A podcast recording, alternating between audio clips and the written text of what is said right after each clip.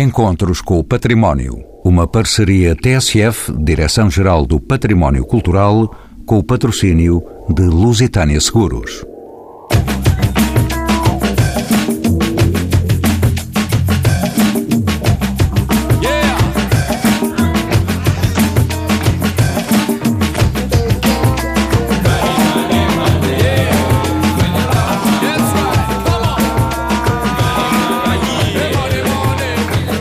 O desenvolvimento e a ampliação das bases comerciais fizeram do dinheiro uma necessidade e, sejam quais forem os meios de troca, importa basear um qualquer valor para avaliar outro.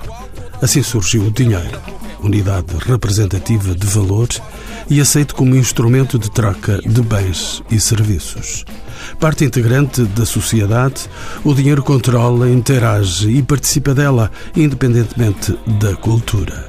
Portugal é uma das poucas nações que se podem orgulhar de ter cunhado moedas de ouro durante oito séculos, algumas delas com curso universal. E Lisboa é uma das poucas capitais europeias que pode afirmar que tem, desde o dia 20 de abril, o novo museu na cidade o Museu do Dinheiro. São convidados deste programa Sara Barriga, museóloga e coordenadora do Núcleo de Museu do Banco de Portugal. João Pedro Vieira, no Mismata, é técnico de museologia e notofilia, também no núcleo do Museu do Banco de Portugal. Francisco Providência é professor na Universidade de Aveiro e formou-se em design de comunicação na Universidade do Porto. Diogo Macedo é o diretor do projeto de reabilitação e restauro da sede do Banco de Portugal, a quem pergunto em que ano se estabilizou o edificado do espaço da sede do Banco de Portugal. A sede do Banco de Portugal na Baixa de Lisboa começou a formar-se em 1846 e concluiu com a aquisição do último edifício que foi a antiga Igreja de São Julião em 1933. Entretanto, Diogo Macedo, em 2004, o Banco de Portugal dá início a um longo processo de reavaliação e recuperação de estruturas da sua sede, que resulta mais tarde num projeto global de reabilitação e restauro do conjunto edificado, de que o engenheiro Diogo Macedo é um dos responsáveis. Pode traçar, ser engenheiro, em linhas gerais, como decorreu este processo? O processo foi um processo moroso porque o edificado tinha grandes mazelas e teve que ser feito um conjunto de sondagens e a reestruturação de todo a estrutura do edifício e mesmo das suas fundações, o que originou um processo complicado e muito moroso. Como sabe, Diogo Macedo, neste longo processo de obra, o Banco de Portugal descobriu que guardava tesouros que o tempo da história havia enterrado. O que aconteceu quando se descobriu o troço da muralha de Dom Dinis? Era então descoberto um verdadeiro tesouro?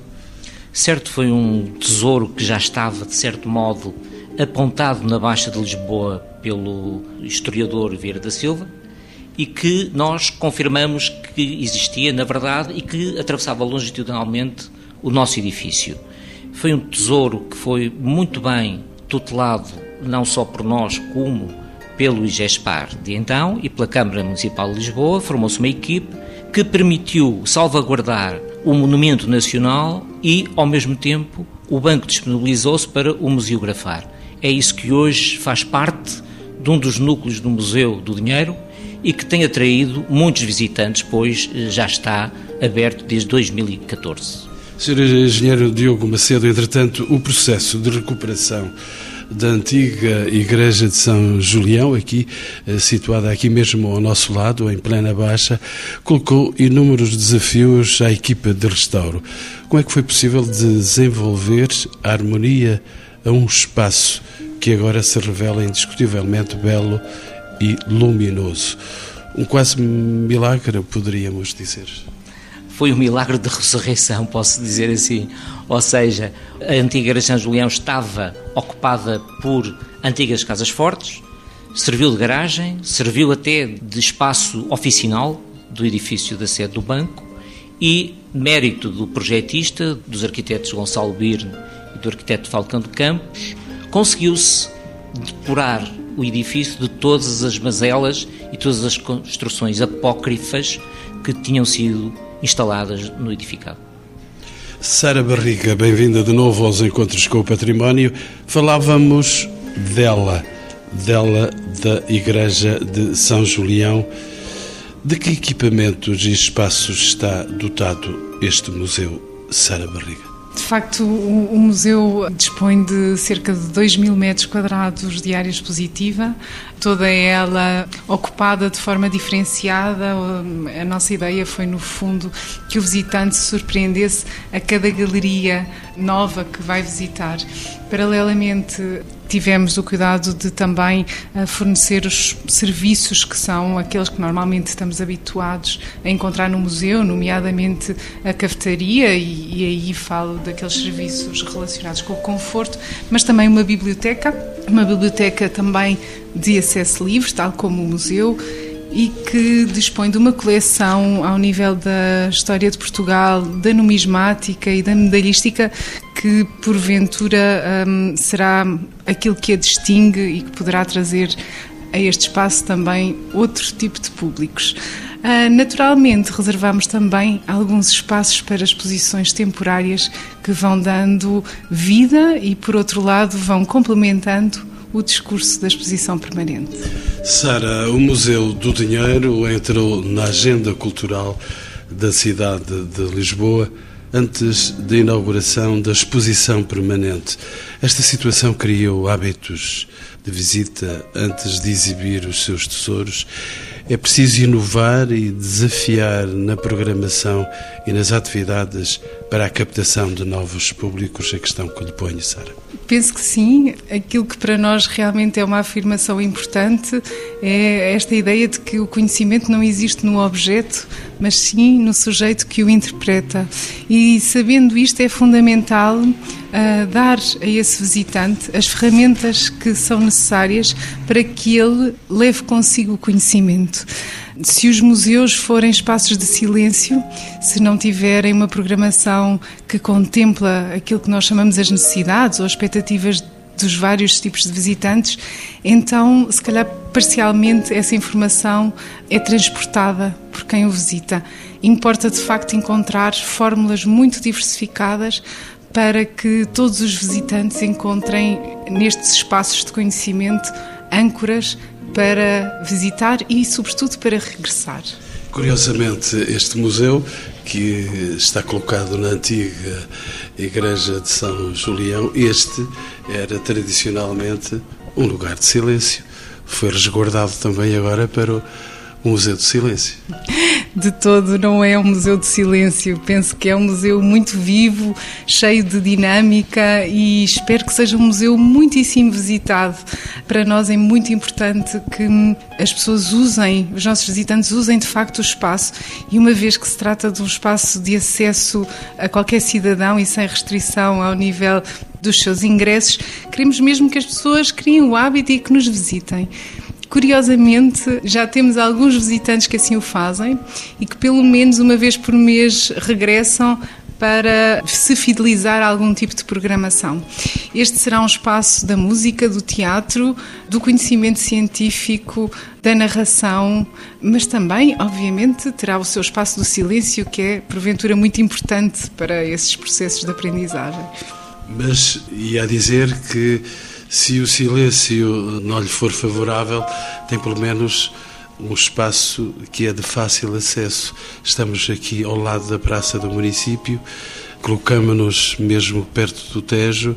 Quem venha a pé facilmente aqui chega, quem venha de carro tem inclusive aqui um parque de estacionamento, portanto, este é um lugar de fácil acesso. Sim, e agora por falar de acesso, eh, essa é uma palavra muito cara a um museólogo. Foi importante para nós garantir as questões todas da acessibilidade. Iniciámos um programa mais extenso na questão da acessibilidade física, porque quando tratamos de um edifício que é património, que tem uma série de características arquitetónicas que foram pensadas para um outro programa, neste caso um programa de uma igreja, nem sempre foi fácil olhar para este edifício e dotá-lo das infraestruturas que são absolutamente necessárias a um museu. Portanto, iniciamos um programa de acessibilidade física. Vamos entrar agora naquilo que será um, a dotação de meios para a acessibilidade sensorial e cognitiva. Portanto, de facto, penso que qualquer um estando nas imediações poderá uh, visitar-nos. A barreira da língua também não será, não será uma barreira neste espaço. Temos todo o museu é bilingue, portanto já pensando nas correntes de turistas que recebemos na Baixa de Lisboa. Já agora fala português e Falamos inglês? sim, português e inglês, mas os nossos mediadores também falam outras línguas. Portanto, aquilo que vemos nos painéis de legendas, de painéis de parede, é sempre este lado bilingue, mas uh, teremos outras línguas certamente a ser faladas neste espaço. Francisco Providência, bem-vindo também aos encontros com o património. Francisco Providência, como sabe, este museu apresenta o tema dinheiro no tempo da história, na sua relação com as sociedades e com o indivíduo. O projeto museográfico que define este percurso é em tudo inovador. Pergunto-lhe, Francisco Providência, que linhas mestras definiram o projeto museográfico para este lugar? Procuramos introduzir inovação, desde logo, nas questões da mediação, na mediação do, dos públicos com os objetos, através de um conjunto de equipamentos que permitem uma mediação lúdica, equipamentos de interação, e, nesse sentido, podemos dizer que este museu é um museu interativo, mas o, digamos, o nosso objetivo era também que ele tivesse uma dimensão de literacia e, portanto, que ajudasse também os públicos a, a compreenderem o, enfim, o papel que teve o dinheiro em Portugal e, e, a relação que ele pode ter com as nossas vidas, no sentido de, de contribuir para uma maior consciência crítica. Depois o museu também tem uma dimensão eh, educativa na medida em que permite, para além de, dos textos que fazem um acompanhamento e as legendas, há também a possibilidade sempre de jogar com zonas de recolha de informação eh, que despertam no visitante novas atitudes críticas e profundamente conhecimento sobre o dinheiro. É o dinheiro o tema central deste museu por aí vamos. Eu julgo que o tema central é o das pessoas na sua relação com o dinheiro. Portanto, é, são as pessoas que estão aqui. Portanto, aliás, neste momento, digamos, o, o, toda a exposição é um percurso que se vai aproximando das pessoas e que termina exatamente com depoimentos das pessoas e a possibilidade de recolha de depoimentos das pessoas sobre a sua relação com o dinheiro. Portanto, são as pessoas que são o objeto principal, mas o dinheiro tem este papel também de mediador nas relações entre, entre as pessoas e, e as pessoas e a vida. Francisco Providência, deixe-me então entrar por aí dentro os nove núcleos que exibem a exposição permanente do Museu do Dinheiro assentam em palavras-chave como tocar, trocar, convencionar, e vou continuar, representar, narrar, fabricar, ilustrar, testemunhar e revelar. E tantas palavras. Tantas palavras. Neste jogo de palavras, o visitante tem uma experiência marcadamente interativa, já me disse, e pouco convencional. De que forma? Pode explicar-nos isso, Francisco Providência? Diga-nos melhor. Portanto, ele começa desde logo no primeiro núcleo por, eh, por, ser confrontado com a representação mais emblemática do dinheiro e do valor, que é, na nossa cultura, o ouro. O ouro está presente, quer sob a forma de uma fotografia sobre eh, a exploração mineira do ouro no Brasil, quer sob a forma de uma barra de ouro que todos podem tocar. Portanto, aqui esta, esta ambição de poder algum dia tocar numa barra de ouro com com 12 quilos pode ser facilmente satisfeita logo no primeiro núcleo. Pois que não é todos os dias que se pode tocar numa barra de ouro. Tocamos no ouro, mas numa barra com 12 quilos. É, é raro, enfim, é uma sensação uh, um pouco nova. Pois que se não fosse aqui, onde é que iríamos encontrar ouro, se não no Banco de Portugal? E depois, eh, todo o processo da, da, da, exposição vai evoluindo, portanto, passando deste primeiro ato de, de ver e tocar no ouro para o, o, trocar. No trocar, o visitante é confrontado com um equipamento interativo, uma espécie de mordomo robotizado, que lhe propõe trocas uh, a partir do, do seu bilhete. Portanto, Digamos que trocas aceitáveis. As trocas são propostas pelo, pelo mordomo uh, robô, que, quem designamos por Hermes Solar. Uh, são trocas que não estamos habituadas, porque podemos eventualmente trocar ouro por outras formas de dinheiro, como sal, conchas e, portanto, fazendo assim uma pequena aproximação àquilo que é o universo variado uh, da, do dinheiro nas várias culturas e ao longo do tempo da, do homem. Das nove palavras, ainda só me falou de duas. Francisco Previdência. Convencionar é o terceiro núcleo. Convencionar reporta-se, no fundo, ao princípio fiduciário, que assenta nestas duas expressões do dinheiro mais comuns, a moeda e a nota. A moeda primeiro no Ocidente, a nota uh, no Oriente. E, portanto, a partir destes eh, dois objetos, podemos uh, confrontar-nos com um conjunto de outros, mas, uh, sobretudo, esta, esta noção de que o dinheiro é uma convenção, uma convenção que tem variado no tempo e continuará a, a variar.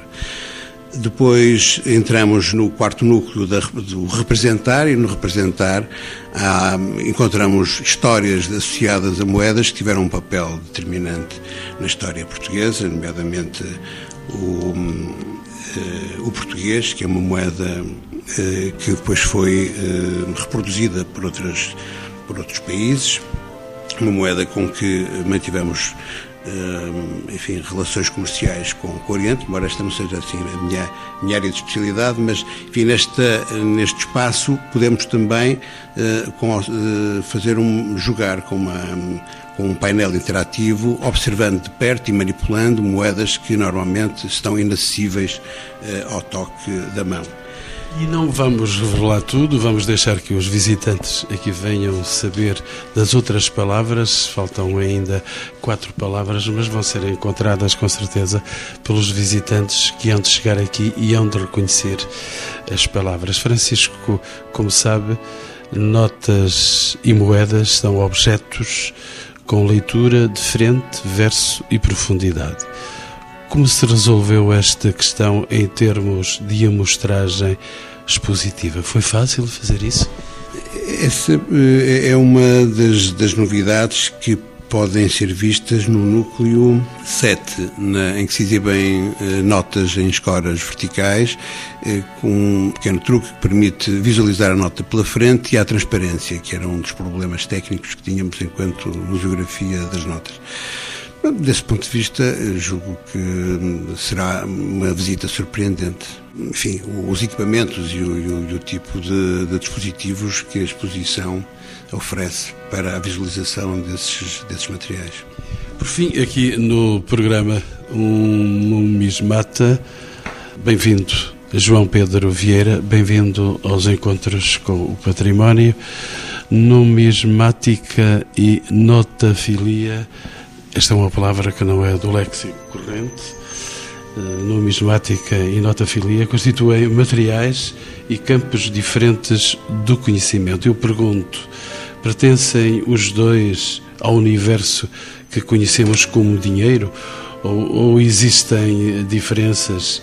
Esclareça-nos lá isso, João Pedro Vieira. Numismática é uma ciência multidisciplinar que se dedica ao estudo da moeda metálica e dos objetos ditos monetiformes, ou seja, os pesos monetários também, as fichas, que eram, por exemplo, formas de moeda de emergência utilizadas quando havia escassez de moeda de trocos, os contos para contar, umas peças também com a forma de moedas que auxiliavam a contagem com o ábaco ou com os numerais romanos, isto eh, até ao final da Idade Média e início da Idade Moderna, e também, eh, por exemplo, os pré-monetários, que são instrumentos que tem formas e materiais bastante diversos, mas que também serviam como dinheiro e que, no fundo, são os antepassados da moeda metálica.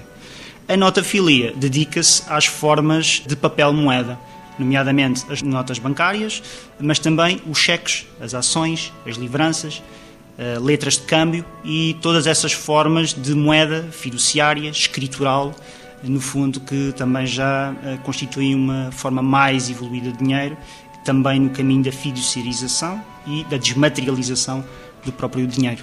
João Pedro Vieira, e agora tenho uma roda de perguntas de rajada para lhe fazer. Vamos devagar, que é para não trocarmos o dinheiro, para não uh, entrarmos aqui em falência, por qualquer motivo. O que é que distingue o dinheiro, moeda do dinheiro, pá, enxada ou lingote? Esta é a primeira pergunta que lhe faço desta rajada. Primeiro que tudo, a forma. A forma da moeda ocidental é uma forma tipicamente circular. Inicialmente ovoide, mas depois circular. Enquanto que a moeda oriental, a moeda metálica oriental, assumia a forma de objetos miniaturizados. As facas, as pás, também enxadas.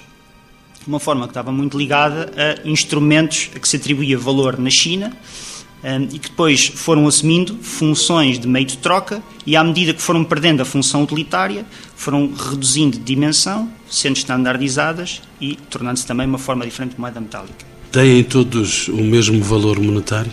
Não, têm valores monetários diferentes, até porque muitas vezes são constituídas as moedas de metais, matérias diferentes, conforme o valor que tenham. Por exemplo, no Oriente prevalece muito a utilização de metais e ligas pobres, como o bronze, enquanto no Ocidente tende a prevalecer a utilização de metais preciosos. E isto também revela concepções distintas do próprio dinheiro.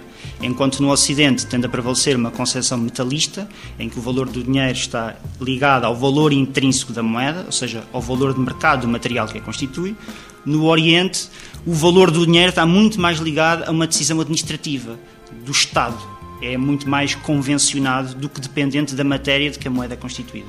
E pode-me revelar eh, se as notas patentes na exposição elas podem ser uh, observadas por esses olhos de numismata?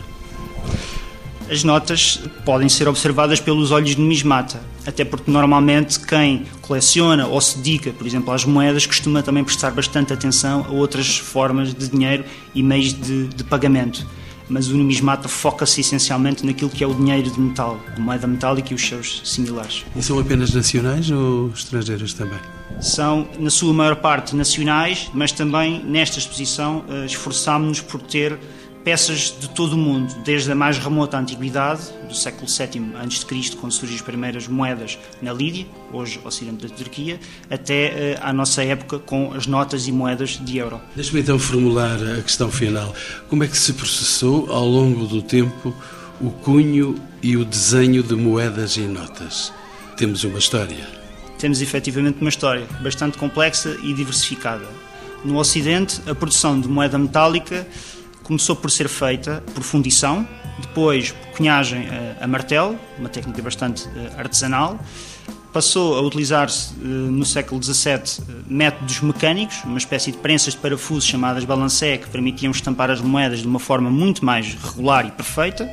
E a partir de finais do século XVIII começaram a introduzir-se formas industriais que utilizavam o vapor, depois os combustíveis e eletricidade através de prensas industriais que cunham centenas de moedas por minuto. Não sabia de onde é que vinha a palavra balancé, agora já fiquei a saber.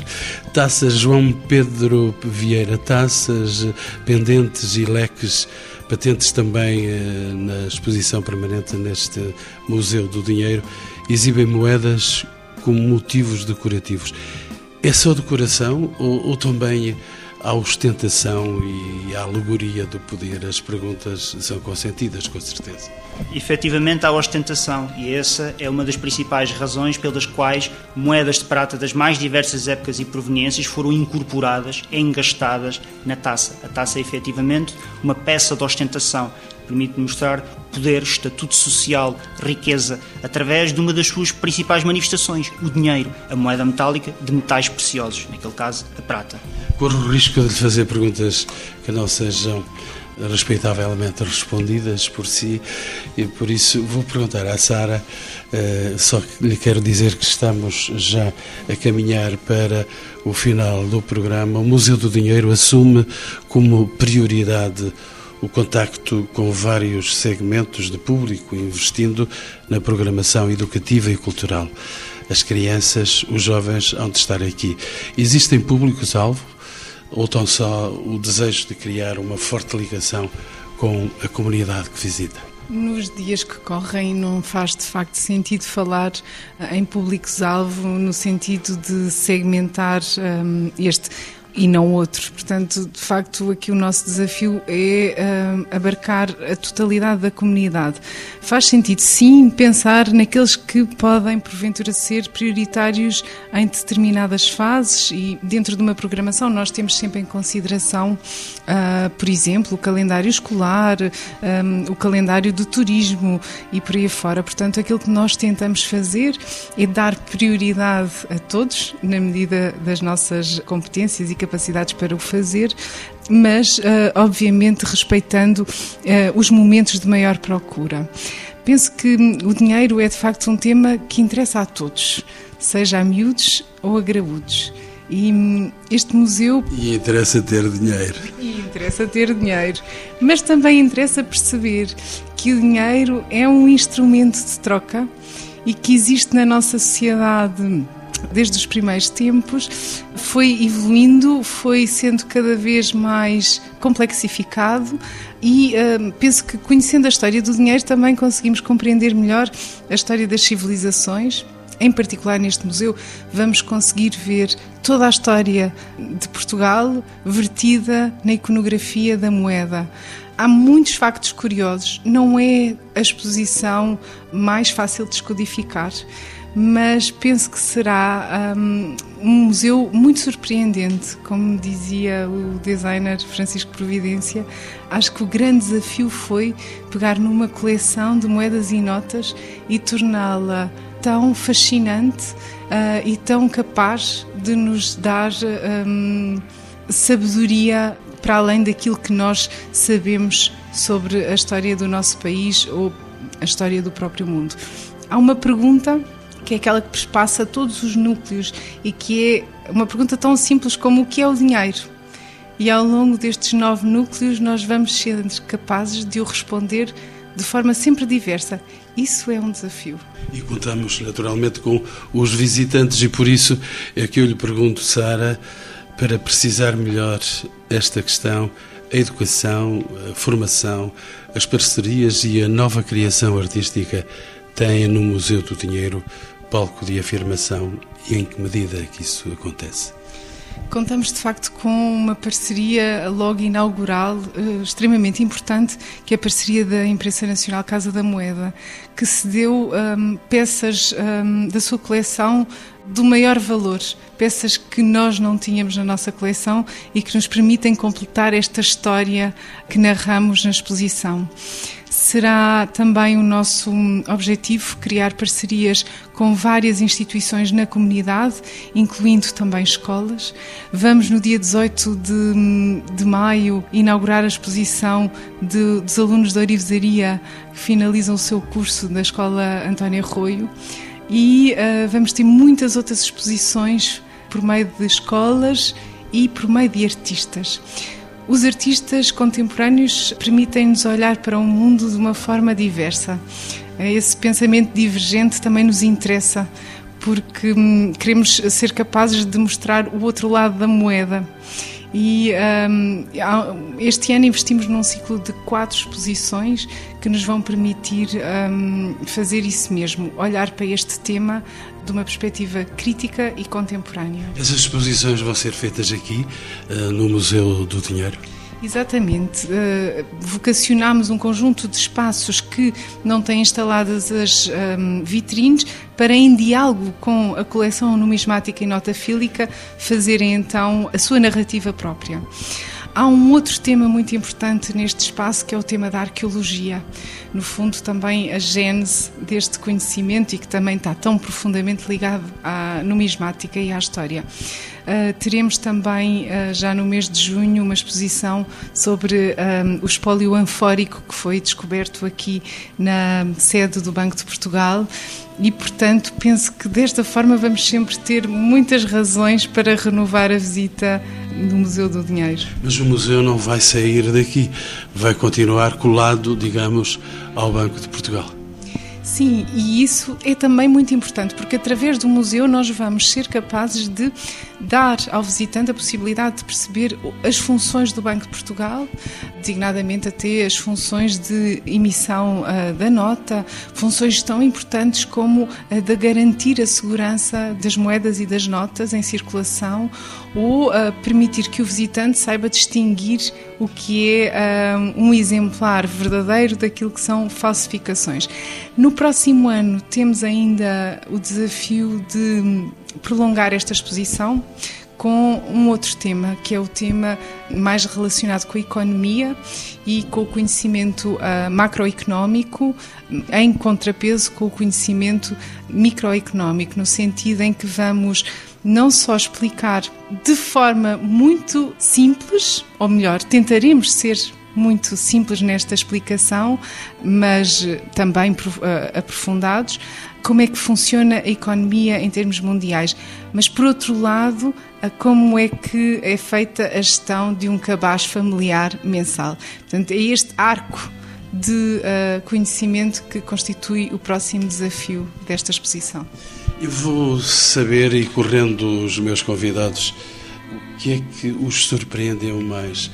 E pergunto ao Francisco Providência, que é um homem que está noutros meios, o dinheiro não é a sua profissão, mas é um designer que veio até aqui. O que é que o surpreendeu nesta exposição, Francisco Providência? Bem, eh, enfim, reportando a minha própria existência, eh, desde logo o tema, não é? Porque é um tema que tem andado um pouco adverso da minha vida e, portanto, não deixa de ser. O dinheiro uma, não mora na sua casa, é isso. De ser uma expressão de ironia que, que me tenha calhado a mim fazer este museu, que fiz com muito prazer e com muito empenho. Sim, julgo que durante estes anos em que trabalhámos juntos eh, foi-me dado, enfim, conhecer esta equipe e conhecer outros pontos de vista e, sobretudo, este património, este, este grande acervo de, de, de representações do dinheiro ao longo dos tempos que é de facto surpreendente, não só pela, pela, pelas implicações culturais que estão uh, neles, como toda a história, enfim, toda a história da humanidade. João Pedro Vieira, eh, essa surpresa de se encontrar por aqui, um homem que anda com as notas e com as moedas na mão. Sim, uh, até nas próprias moedas que andam connosco no dia a dia na nossa carteira. Até parece que nós normalmente prestamos atenção. Um, mas aqui as moedas e as notas são tratadas de uma forma completamente diferente, no sentido em que todo o conhecimento histórico, todas as histórias mais curiosas, menos conhecidas dos objetos são trazidas para a frente e às vezes até adquirem mais importância do que as próprias moedas e notas em si. Eh, elas tornam-se um veículo de, de, conhecimento sobre aquilo que é o dinheiro, a relação do homem com o dinheiro, as vicissitudes políticas, económicas, sociais, as ideologias e uma série de outros elementos que caracterizam aquilo que é a existência humana. A numismática tem mesmo uma, uma porta de entrada das pessoas para a história da humanidade nas suas mais diversas facetas. E com esta casa a abrir, com este museu a mostrar-se, eh, que surpresas eh, lhe caíram nas mãos nestas observações que foi fazendo nestes tempos? Moedas e notas, como por exemplo o Morabitinho de Sancho II, que é uma peça da coleção da Casa da Moeda. É uma moeda única e que conta uma história eh, que é o início das moedas metálicas em Portugal. É uma peça que assinala o final de um ciclo da moedações cunhagens de moeda de ouro em Portugal e que é curiosa também porque é uma moeda de uh, influência islâmica, mas que tem uma iconografia, desenhos totalmente cristãos. Essa é, por exemplo, uma peça. Temos também um, o Real Dona Beatriz, outra peça raríssima. Eh, uma moeda que é a primeira moeda em Portugal a figurar a imagem de um, de um monarca e que, no fundo, é uh, uma peça que testemunham um período muito conturbado, a crise de 1383-85, em que a própria moeda serviu como instrumento de legitimação política e afirmação política naquilo que eram as lutas entre o mestre Davis por um lado e João I de Castela por outro. Um, temos por exemplo, também as teias, as próprias teias do Banco de Portugal e do Banco de Lisboa, aliás, as teias do Banco de Lisboa, que são umas eh, peças com uma intrincada trama metálica que serviam para produzir o papel das notas, já com um elemento de segurança, porventura o mais antigo, incorporado no próprio papel, a marca d'água, e que ainda se mantém nas notas de euro atualmente. Diogo Maceto eh, é o homem que colocou os materiais à disposição e os coordenou e está aqui o museu pronto a abrir.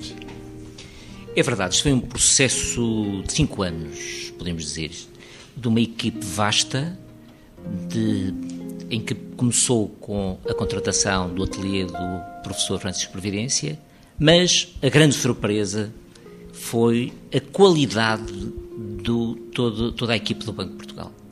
Digo sinceramente que, apesar de estar aqui no banco há 30 anos, não tinha a percepção da qualidade de todos os intervenientes.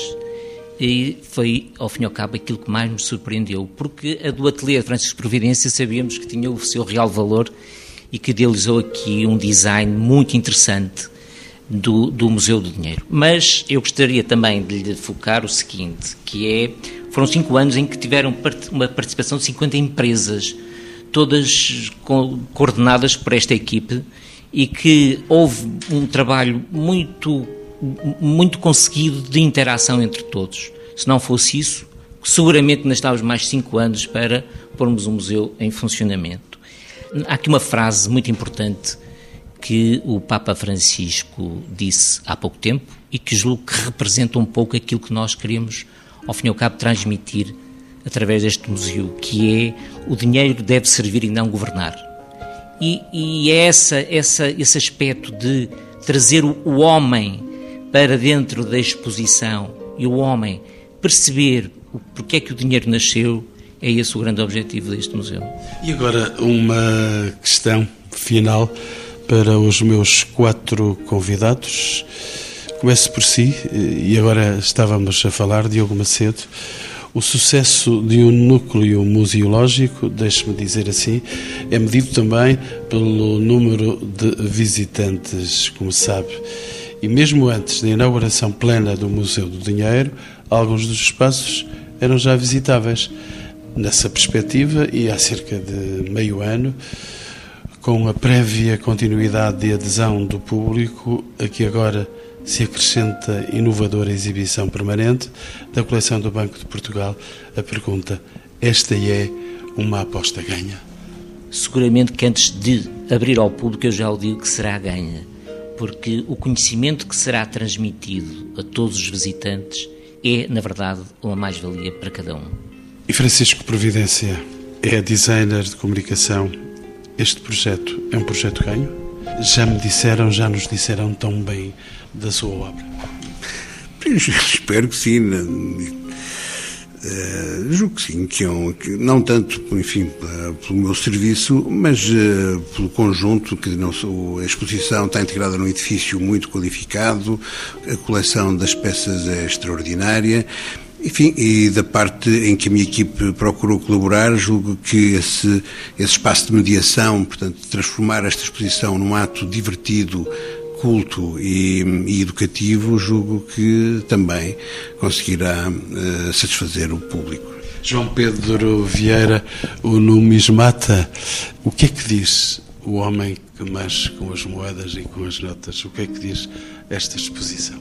Eu acho que é uma exposição que tem a capacidade de mostrar. Uh, primeiro aos numismatas de que a moeda é muito mais do que aquilo que eles pensam e daquilo que se vê, depois eh, às próprias pessoas, eh, aos cidadãos comuns, de que o dinheiro que anda nos nossos bolsos também é capaz de contar muito mais daquilo do que aparenta. Não serve simplesmente para pagar. Mostra, por exemplo, o estado de uma economia, mostra os valores de uma sociedade, aluda a uma série de vicissitudes políticas, económicas, sociais. No fundo, é um instrumento interessantíssimo para nós nos compreendermos também a nós próprios e acaba por nos espelhar muito. Muito daquilo que é a nossa natureza acaba por estar refletida também no dinheiro e nas suas manifestações. Eu penso que o museu também tem essa capacidade, essa capacidade de trazer as múltiplas facetas da moeda e as contradições uh, do homem representadas ao longo da história através do dinheiro. Sara, se me permite, uh, Sara é a cara deste museu. A aposta está a ganha? É, é, de facto um momento muito especial quando se inicia uma coleção há cerca de 40 anos atrás e neste momento temos a possibilidade de lhe dar um palco, de as de a devolver uh, ao cidadão. E para mim é uma honra enorme fazer parte deste projeto. É um projeto feito de muitos desafios para um museólogo como eu. Foi realmente uma aventura e foi sobretudo a possibilidade de conhecer os pontos de vista de profissionais que generosamente foram uh, mostrando um, outras formas de dar a conhecer esta coleção. Esta coleção penso que será realmente muito apreciada pelos visitantes e quando olhamos para alguém que se espanta em frente a uma vitrine, vemos que a aposta está a ganha. Vamos ver se isso acontece a partir do dia 20 uh, ah, neste museu. E para fecharmos eh, e finalmente darmos encerramento a este programa, deixe-me perguntar-lhe, Sara, se esta também é a surpresa da sua vida? Esta é a surpresa da minha vida, tal como o meu colega designer Francisco Providência, nunca imaginei que me fosse colocado a, a perspectiva de estar na gênese de um museu e, sobretudo, um museu que é único na sua vocação. E é um museu permanente. Não vai fechar portas qualquer dia que se isto entrar em falência, não? Não, eu, o museu vai ficar cá, nem que seja para contar a história. Qual é coisa, qual é coisa, qual é coisa, qual é ela pela qual toda a gente se bela e atropela? A coisa pela qual as pessoas quase morrem, a coisa mais importante nos dias que hoje correm.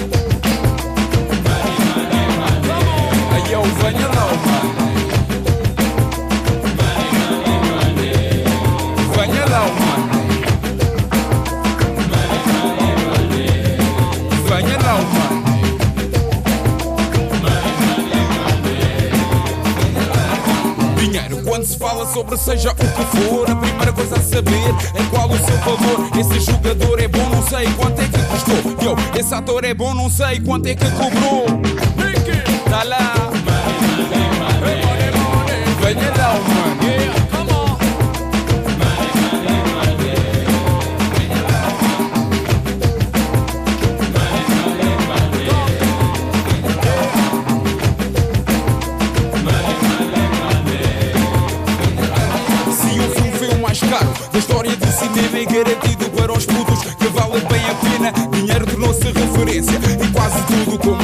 Vale tudo, um escudo é um escudo. That's right.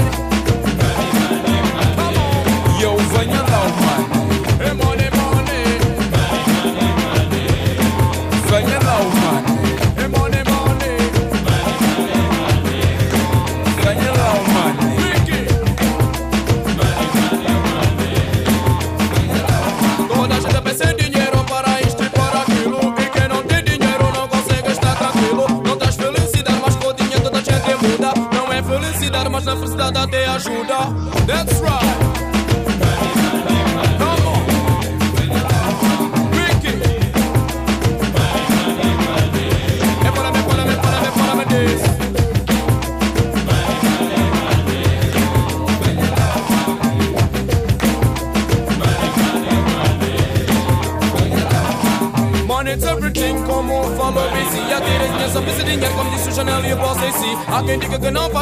Quem diga que falta faz? Felizmente dinheiro é tudo e viver sem ele sou incapaz